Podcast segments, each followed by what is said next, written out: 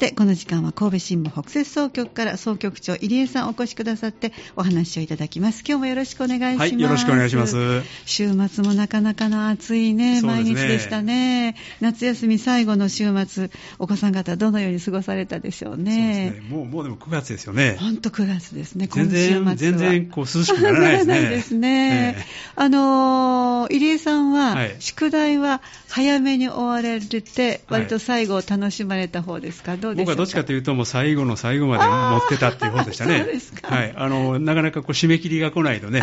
なかなかこう腰が上がらないという。まあまあそうですけどね、はい、えー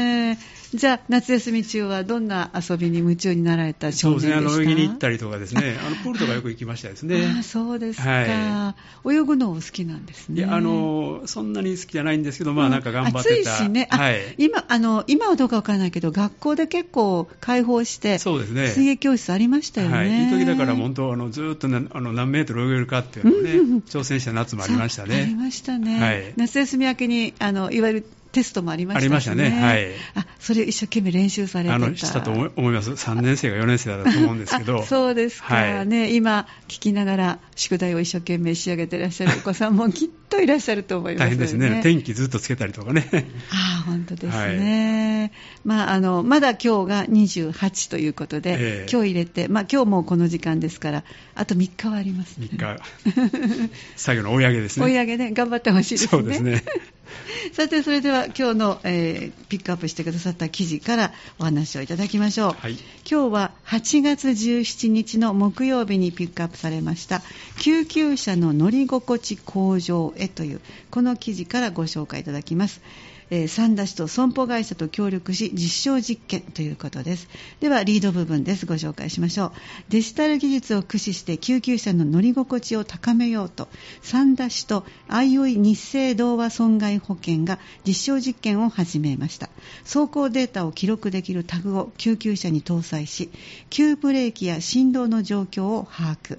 救急隊員の運転技術の向上や安全確保に役立てるということですね、はい、橋本薫記者の、えー、記事をご紹介いただきます、よろしくお願いいたします。はい、お願いします。概要はまずご紹介はいあの三田市はですね三田里山スマートシティ構想っていうねそうですね。あのデジタル技術でですね、まあ、課題を解決していこうというね、はい、そういう取り組みをしているんですけども、はい。まあ、今回もその一つの、まあ、一環ということでね、ええ、あの取り組まれてるんですけども、まあ、損保会社と三田市がですね、まあ、協力して、あのまあ、救急車のねあのいろんなものをこうデジタルデータをね、え、取った上でまあ、その、まあ、なんていうか、救急車のあの隊員の、まあ、運転向上技術を向上させると、はい、まあ、そういう取り組みなんですけども、はいあの三田市の救急出動件数はですね、はい、非常に増えてましてね、ええ。まあ、一時あのコロナの関係で、まあ、減少していったんですけども、みんなが出歩かなかったそうなんです、はい、はい、それもあったんですけども、ええ。まあ、2022年はですね、過去最多のね、4570件というふうなことで、あ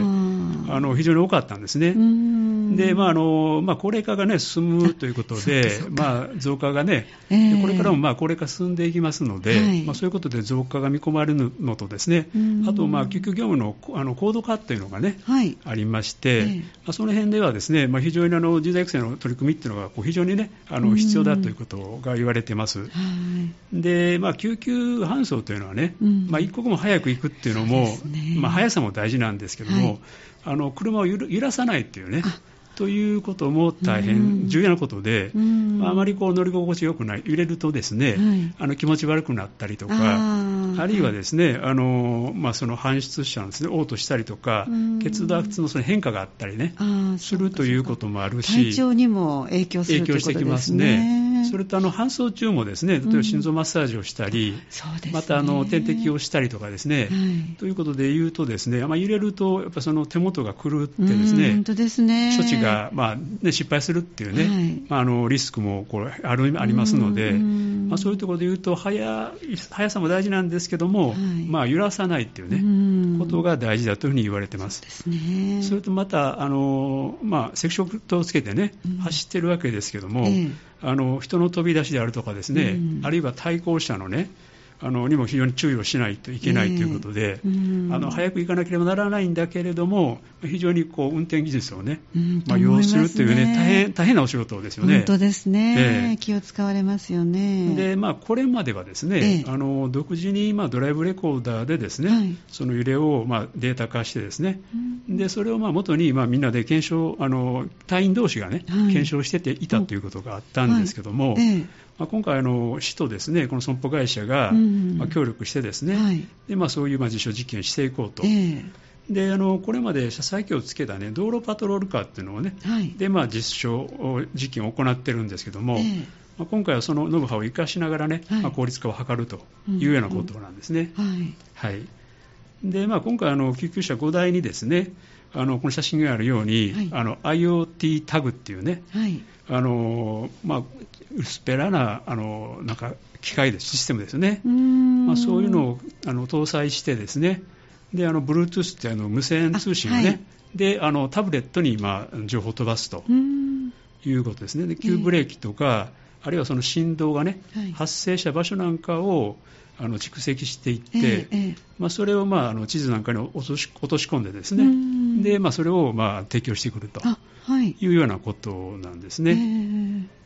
で例えばドライブレコーダーの,、ね、あの映像欄かとこう一緒に合わせたらす,、えー、あするとね、はい、そのデータでどこがどうなったのかとかが、はい、さらに分かりやすくなったり、あるいはあの、まあ、そういうことをねあの運転する人の、まあ、注意点をね、イメージしやすくなるということで。まあ、そういうデータをですねどんどん取っていくということなんですね。えー、であの最近流行りだと思うんですけど腕時計の端末でね、はい、あのいろいろデータがね、えー、あの取れるような、ね、あの腕時計ありますけどもそうですね。あの心拍数であるとか、血圧なんかのね、はいそういうバイタルデータを取ることができるんですけども、ええ、まあ、そういうものともああとはまたこう、ね、一緒にあのすり合わせてみて、まあ、検証するというようなこともあの可能だということなんですね。まあ、ですからそういう、まあ、救急車の揺れのデータとかあるいはドライブレコーダーの映像とかね、あるいはそういう、まあ、あの腕時計端末のですね、はい、そういうデータを取れるものまあ、そういうものでいろんなデータを合わせながらですね、えー、でまあ、そういうことで次にまあ生かしていけるような、ね、データを取っていくというね、うことをこれはあの来年の3月までね、はい、あの実証実験していく。そうなんですね、はい、まずはデータ取りしてですね、でそこからまああの今度検証していくっていうね、ことになってくると思うんですけども、はい、まあ、それを見た隊員さんがこう、ね、じゃあどう自分はどうしたらいいのかっていうことを、まあ、これから考えていくんだろうということですけれども。えーじゃあこの見える化した数値化されたものが次の私たちにとってのあの利用しやすい安全で心地いい救急車に発展していくということですね。まあ、どこの地域の,、ね、あの地図に落とし込んでどこが危ないとかですね、えー、そんなもよくわかるんだというふうに思いますね。ですね。はい。えー、この記事のポイントはどこになりますか、はい、あの三田里山スマートシティ構想、はい。まあ、あの市役所の業務と民間のデジタル、あの技術がですねうまくマッチングして、はい、まあ、市民のサービス向上にねあの支えようというそういう取り組みの一環でやっているというのがポイントになっていると思いますね。ありがとうございます、はい、じゃあ総局長の目線最後お願いいたします、はい、あの来年3月までまあ実実証実験を続けるんですけどもうまくデータをあの使ってですねあの皆さんの、まあ、市民サービスの向上に結びつくといいというふうに思います。ありがとうございました。また次回もよろしくお願いいたします、はい、ありがとうございましたお話しいただきましたのは神戸新聞北西総局総局長入江さんでした。神戸新聞オンラインでした。